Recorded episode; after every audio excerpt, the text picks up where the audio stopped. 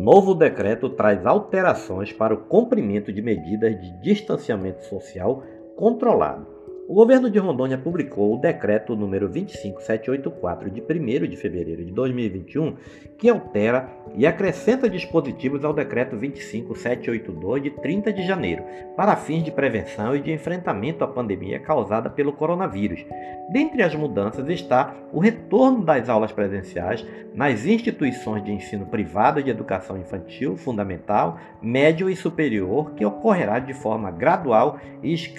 escalonada com o distanciamento mínimo de 120 centímetros entre as carteiras. A nova redação do decreto também define que o retorno das aulas nas instituições de ensino privada deve se priorizar a volta da pré-escola, sendo facultado às mantenedoras e a seus clientes a decisão de retomada do ensino fundamental séries iniciais e, finais, ensino médio, educação de jovens e adultos e ensino superior, observando as limitações tais como até 30% na fase 1, 50% na fase 2 e 70% na fase 3. Ao mesmo tempo, o novo decreto determina que as atividades educacionais presenciais regulares na rede estadual ficam suspensas até a finalização do plano de retomada junto à SEDUC, no caso das instituições de ensino público municipais, o retorno às aulas fica a critério de cada gestor municipal, de acordo com o plano de retomada de cada município e ainda as diretrizes estabelecidas pelas novas técnicas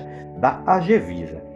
Quanto aos estabelecimentos comerciais, o ato normativo define que os estabelecimentos comerciais bancários, lotéricas e escritórios devem fixar cartazes conforme o modelo apresentado no decreto, em locais visíveis contendo a quantidade máxima permitida de clientes e frequentadores, que deverão manter distância mínima de 120 centímetros, considerando a limitação de pessoas de acordo com a fase enquadrada. Com a alteração apresentada no decreto, os restaurantes devem funcionar sem a presença de som mecânico, som ao vivo e sem a comercialização de bebidas alcoólicas devendo obedecer o percentual de capacidade de pessoas, sendo 30 na fase 1, 50 na fase 2 e 70% na fase 3. O decreto também deixa claro que cabe aos gestores dos estabelecimentos comerciais fixarem cartazes na entrada do local conforme o modelo apresentado no ato normativo contendo a quantidade máxima permitida de clientes e frequentadores,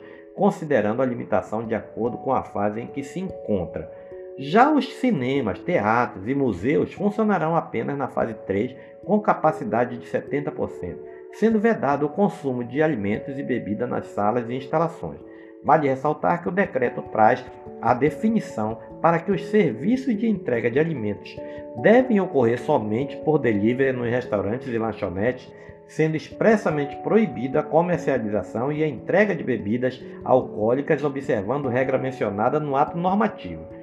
Outra informação que deve ser minuciosamente entendida é que todos os estabelecimentos podem funcionar por meio de delivery, inclusive bares. Porém, no artigo 22 do decreto estabelece a proibição de venda de bebidas alcoólicas em sistemas de delivery, de retirada, compra direta ou qualquer outro meio entre as 20h30 e as 6 horas da manhã, bem como o consumo de bebida alcoólica em qualquer horário em restaurantes, lanchonetes, padarias, supermercados, distribuidoras ou qualquer outros estabelecimentos que vendam esse produto na fase 1, 2 e 3 não há alteração quanto a ser estabelecida a restrição provisória da circulação de pessoas em espaços e vias públicas, bem como das atividades comerciais em todos os municípios enquadrados nas fases 1, 2 e 3, entre as 21 horas e as 6 horas, ressalvados os casos de extrema necessidade que envolvam o deslocamento Outra alteração apontada no novo decreto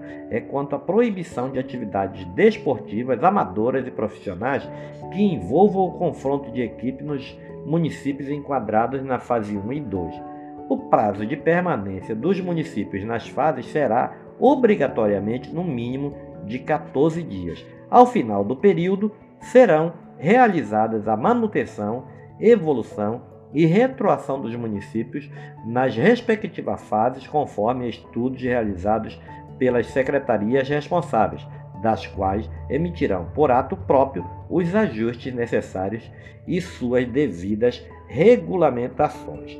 Esse é mais um podcast do site newsrondônia.com.